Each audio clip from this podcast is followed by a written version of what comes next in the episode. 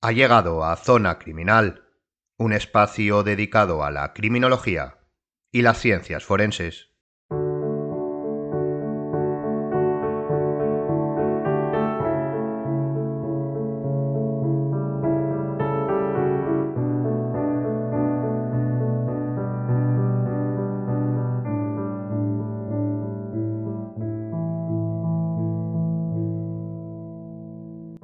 Programa de hoy vamos a adentrarnos en la investigación de accidentes de tráfico. Se trata de una especialidad forense en la que, curiosamente, todo el mundo tiene opinión. Cuando cualquier sujeto tiene conocimiento de un hecho accidentológico, observa, por ejemplo, dos vehículos colisionados, rápidamente elabora una teoría, de las que denominamos en el programa anterior de pantuflas, si no le suena el término, le recomendamos lo escuche. Elabora una teoría sobre cómo y por qué ha pasado. Esta característica, además de los accidentes de tráfico, se presenta también en la mayoría de los deportes, sobre todo en el fútbol, donde todos se convierten por ciencia infusa en los mejores entrenadores para su equipo. Esto no deja de ser una anécdota divertida, digna de estudio tanto por la sociología como por la antropología, para dar respuesta a la irrefrenable capacidad no de dar explicación al hecho, que es inherente a todo ser humano, sino de creer siempre que su explicación es la correcta. Probablemente se deba a que la gran mayoría de los sujetos conducen y por lo tanto creen que la experiencia es suficiente para comprender algo en toda su extensión.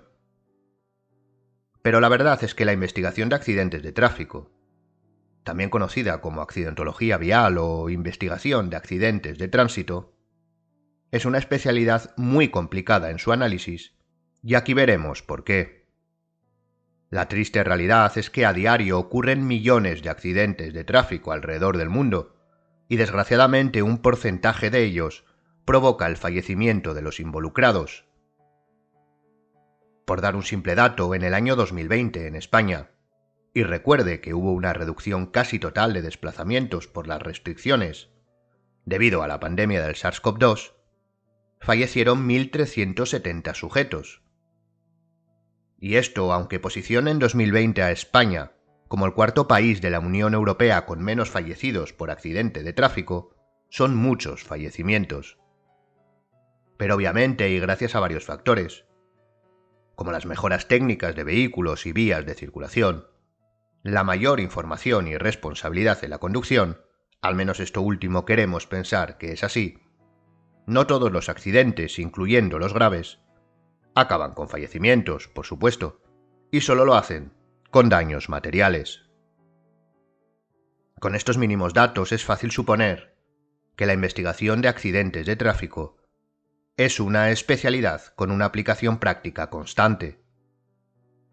En este programa veremos cuáles son los antecedentes históricos, los objetivos de la investigación, la metodología que utiliza y las limitaciones que contempla. Bienvenido a Zona Criminal.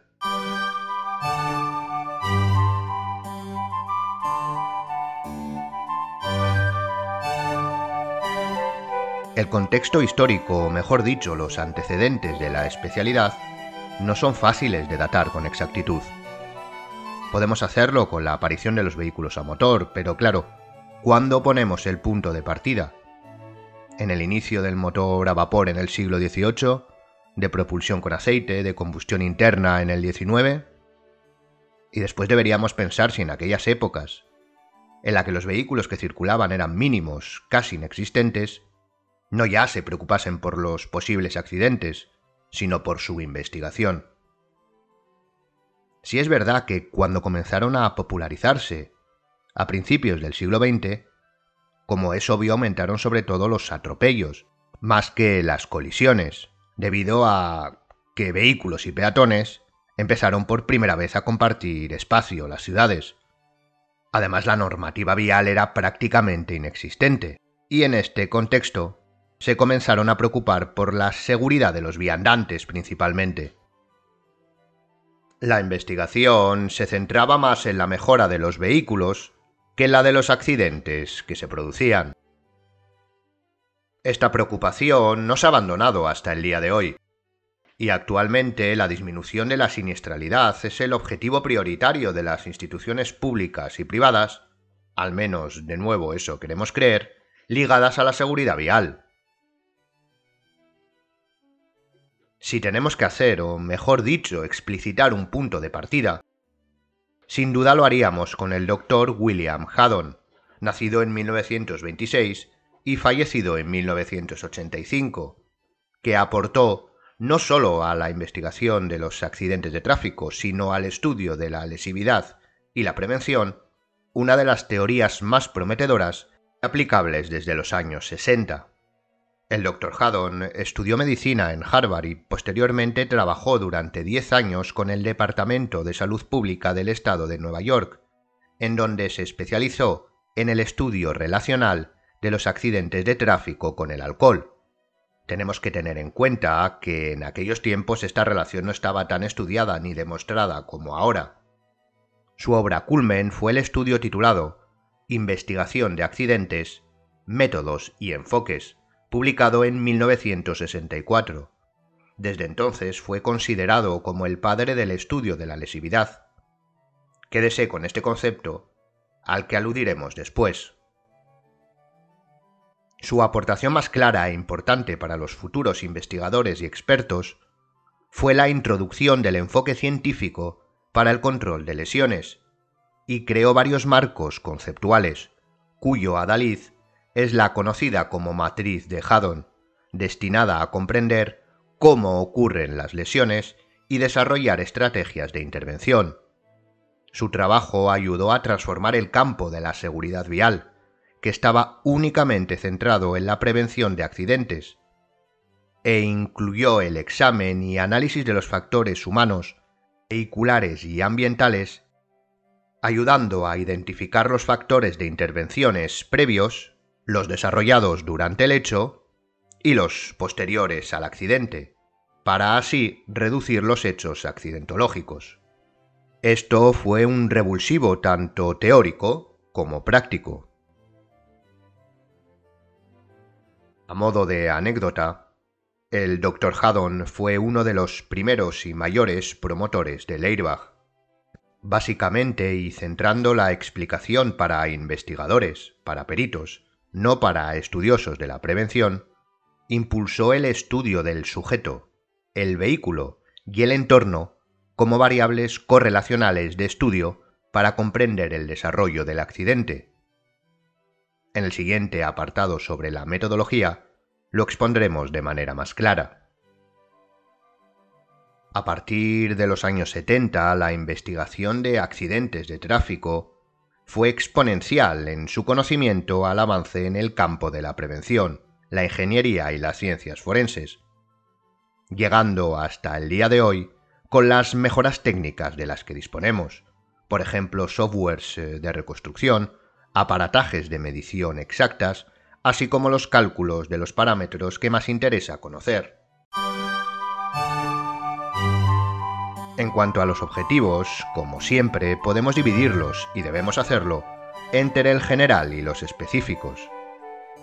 Así, el general sería el estudio de la sistemática del hecho accidentológico, es decir, estudiar cómo sucedió el accidente. Este sería el constructo. Y los específicos serían dos. En primer lugar, concretar la tipología del accidente. Y en segundo, hallar los parámetros cuantitativos del mismo. Debemos tener en cuenta que nuestro objetivo como peritos forenses es otorgar información, como siempre, objetiva y empírica. Por lo que casi el aportar esos datos cuantitativos es un objetivo específico primordial, y sin el casi es primordial. En estos datos encuadramos la velocidad de impacto, la de salida, las fuerzas actuantes, etc. Y todo ello únicamente podemos hacerlo con garantías objetivas conociendo el primer punto, la tipología del accidente. Por supuesto, en estos objetivos, sobre todo en el estudio de la tipología, debemos tener en cuenta varios ítems que no siempre estarán presentes en su totalidad, al menos, como podrían ser las deformaciones y trazas, las huellas de frenadas, las mediciones de la vía, las distancias entre vehículos, la zona de impacto, etc. Con ello, podremos posteriormente a haber cumplido el primer objetivo, calcular los parámetros, cumplir el segundo objetivo, obteniendo así la explicación del constructo, del hecho completo.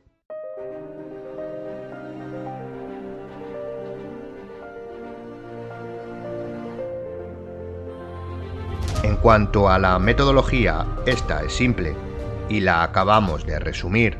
Se trata de un estudio de caso único de derivación matemática. De manera básica se trata de conocer la tipología del accidente, cómo ocurrió de manera sistemática, para posteriormente y dependiendo de ésta, aplicar la formulación matemática que aporte los datos cuantitativos que deseamos alcanzar, mediante la aplicación de cálculos a través de un modelo impulsivo. Esta es sin duda la metodología que más aproximará siempre al perito a la realidad del hecho.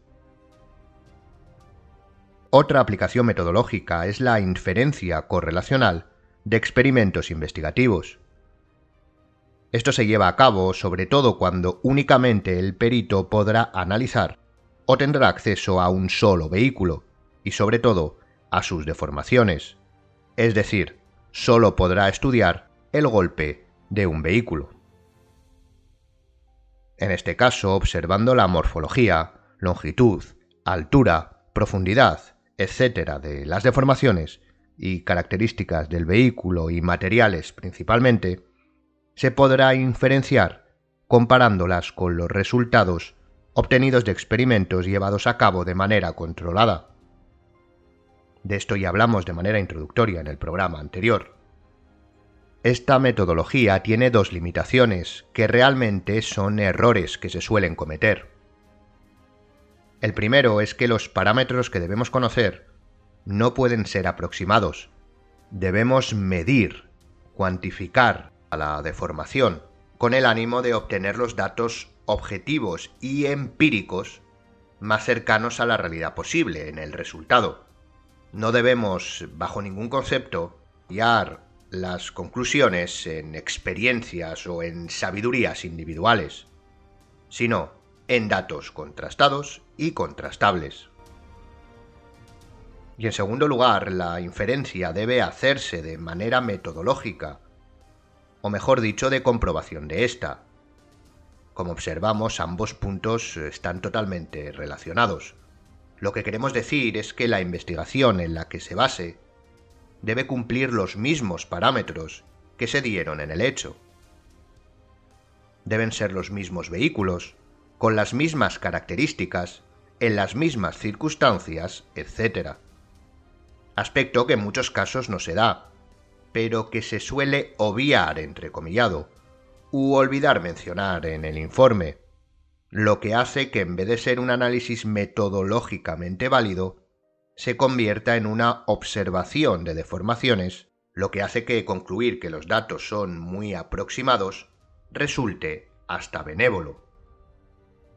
Es obvio que probablemente no se hayan hecho investigaciones de todos los casos que puedan suceder, pero el perito debe explicar este punto en su informe, y relatar cuál es la aproximación a los datos reales que se podrían dar con un margen de error. Así, la metodología, o al menos la información será verídica, es decir, el tribunal podrá observar, podrá saber la aproximación de los datos a la situación real. Aquí, dentro de la metodología, vamos a realizar una mención a la reconstrucción de accidentes de tráfico. Debemos diferenciar entre la ilustración de un hecho y la reconstrucción del mismo. La reconstrucción del hecho debe contar de manera obligatoria con los datos métricos exactos de todos los parámetros.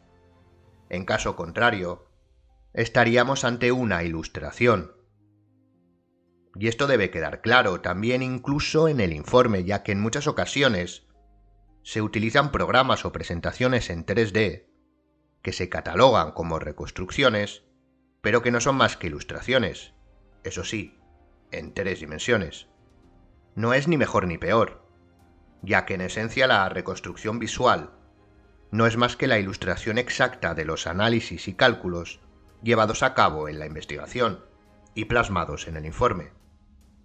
Es muy correcto aportar una reconstrucción en 2D o 3D en movimiento, pero esto no puede desplazar el estudio y análisis cuantificado y explicado que debe plasmarse en el informe pericial.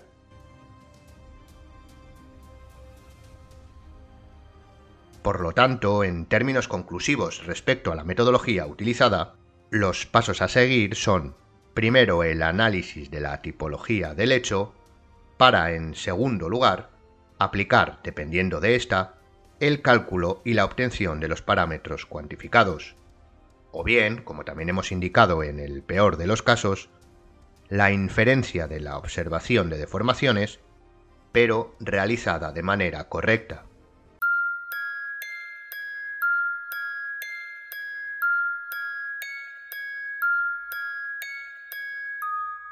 Entrando ya en las limitaciones de la investigación de accidentes de tráfico, aquí debemos señalar varios puntos que son importantes.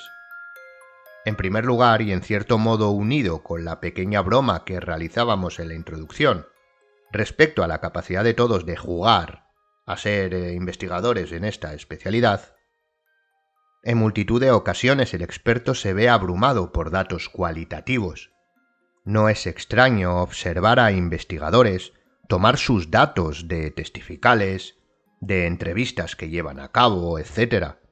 Y en un accidente de tráfico miente, o mejor dicho, no dice toda la verdad ni quien tiene razón, aunque el impacto, y sobre todo cuando el impacto haya sido de baja intensidad.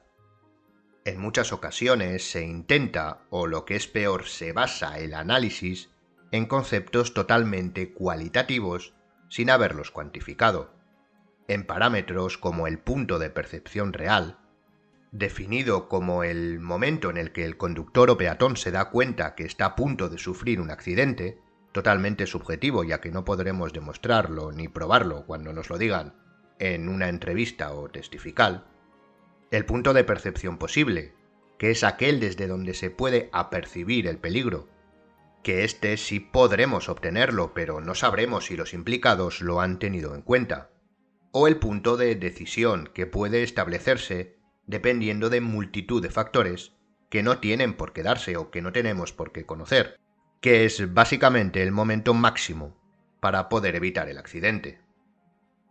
Como vemos, son tremendamente subjetivos y además es muy posible que si extraemos los datos de las testificales o entrevistas, nos encontremos con datos incluso contradictorios por lo que lo mejor es únicamente centrarse en aquello que podemos medir y que es objetivo, y en el mejor de los casos empírico. En muchas ocasiones el experto no cuenta con mediciones exactas ni posicionamientos de los vehículos, y las mediciones a posteriori serán aproximadas, sobre todo en colisiones de baja o media baja intensidad, que no requieren la intervención policial ni de ningún otro profesional. Normalmente en las de alta intensidad con víctimas, mortales o heridas, a no ser que por causas externas no se pueda realizar in situ, normalmente se procederá a la medición por parte de las unidades de atestados de la policía, realizando la conocida como inspección técnico-ocular. Pero cuando no sea posible, deberemos aproximarnos de manera objetiva a la realidad del hecho en muchas ocasiones será dilucidando a través de fotografías los posicionamientos y distancias, y en otras estudiando en contraposición las versiones que existan, para poder conocer cuál, en el mejor de los casos una, la única o cuáles son compatibles con todos los parámetros que conocemos. Y lo mismo si solo tenemos testificales. Deberemos someter todas a prueba para ver si alguna explica todos o algún parámetro, y no solo analizar los datos que más nos convengan o que creamos más verídicos. Un perito forense debe saber o no saber pero nunca creer.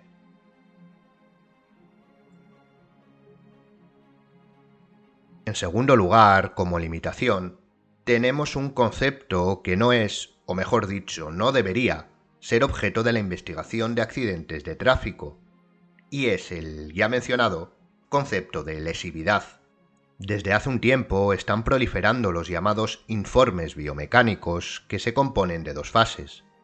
La primera, el estudio del hecho accidentológico, y la segunda, la conclusión sobre la posibilidad de que ese accidente haya causado las lesiones referenciadas por él o los sujetos que lo sufrieron. Para ello se establece un criterio de intensidad.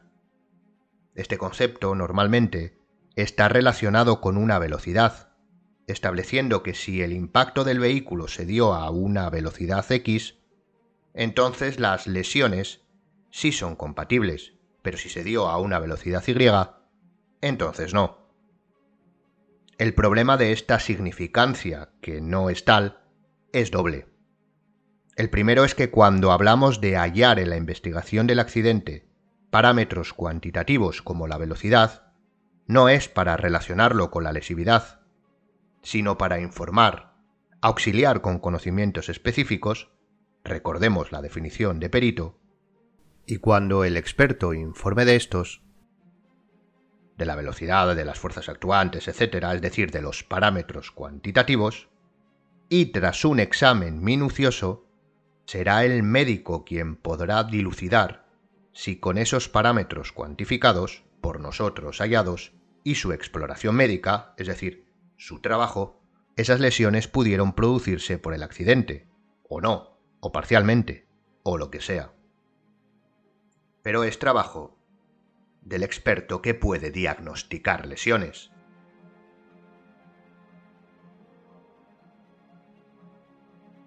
Y el segundo problema es puramente académico, y es que los autores que han estudiado y estudian esta correlación no pueden establecer un índice, un criterio mínimo, es decir, no pueden categorizar a partir de cuándo, de qué velocidad, un accidente sí produce lesiones o cuándo no. Pueden aproximarse, pero no descartar.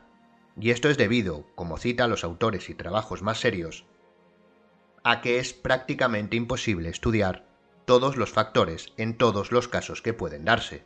Resulta, al menos a día de hoy, lógico. No es lo mismo, por ejemplo, tener un accidente a 10 km hora cuando eres previamente consciente del futuro impacto o del impacto inmediato, es decir, ves llegar de frente al otro vehículo, que cuando no lo eres y te impactan por sorpresa. Depende también de tu posición e incluso de tus factores personales, talla, peso, fortaleza, posicionamiento, etc. Y solo, por nombrar unos pocos. Por lo que el criterio de intensidad es algo sobre lo que no se puede categorizar y que los investigadores de accidentes de tráfico no deberían analizar. Más allá de remarcar estos factores, y falta de consenso académico en sus investigaciones.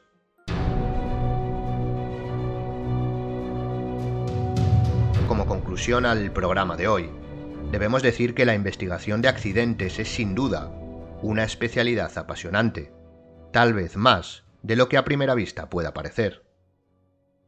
Es cierto que visto desde una perspectiva académica, parece mucho más fácil en su aplicación porque hablamos de cálculos, fórmulas, Parece que no hay margen de error y que todo parece mucho más objetivo, más científico, más empírico. Pero hay que tener mucho cuidado con esto ya que se cometen errores que en ocasiones pueden estar disfrazados de tecnicismo. Por poner un ejemplo y relacionándolo con el tema de la lesividad, en muchas ocasiones se toma un referente conocido como delta V como índice para establecer el criterio y se confunde con la velocidad en el momento del impacto cuando realmente este factor es la variación de la velocidad que experimenta una persona o un vehículo antes y después de un impacto, y en muchas ocasiones, ya solo por la nomenclatura, se tiene como algo que no puede ser discutido. En los últimos tiempos no son pocas las sentencias que no tienen en cuenta este parámetro debido a su poca concreción, o sobre todo a la manera de hallarlo que se suele utilizar, digamos poco objetiva, más basada en la observación, la experiencia y el conocimiento entrecomillado de quien lo dice, recordemos lo que hemos dicho sobre la experiencia, la inferencia de los impactos, como decimos, más basado en estos parámetros muy, muy subjetivos, que los cálculos objetivos. Por lo tanto, y ahora sí, para terminar, el verdadero investigador de accidentes de tráfico debe centrarse siempre en los datos objetivos y sobre todo los empíricos con los que pueda trabajar. Analizar la tipología del accidente que le vendrá dado del estudio de esos datos para aplicar los cálculos necesarios para dicha tipología que le otorgue los parámetros cuantificados y conocer así todos los parámetros del hecho, o al menos los más aproximados a la realidad del mismo y ese sería un trabajo profesional, sin entrar en valoraciones u opiniones de ningún tipo. Y hasta aquí el programa de hoy. Como siempre dejamos en la descripción la bibliografía utilizada para elaborar el tema. Gracias por escucharnos y hasta la siguiente, Zona Criminal.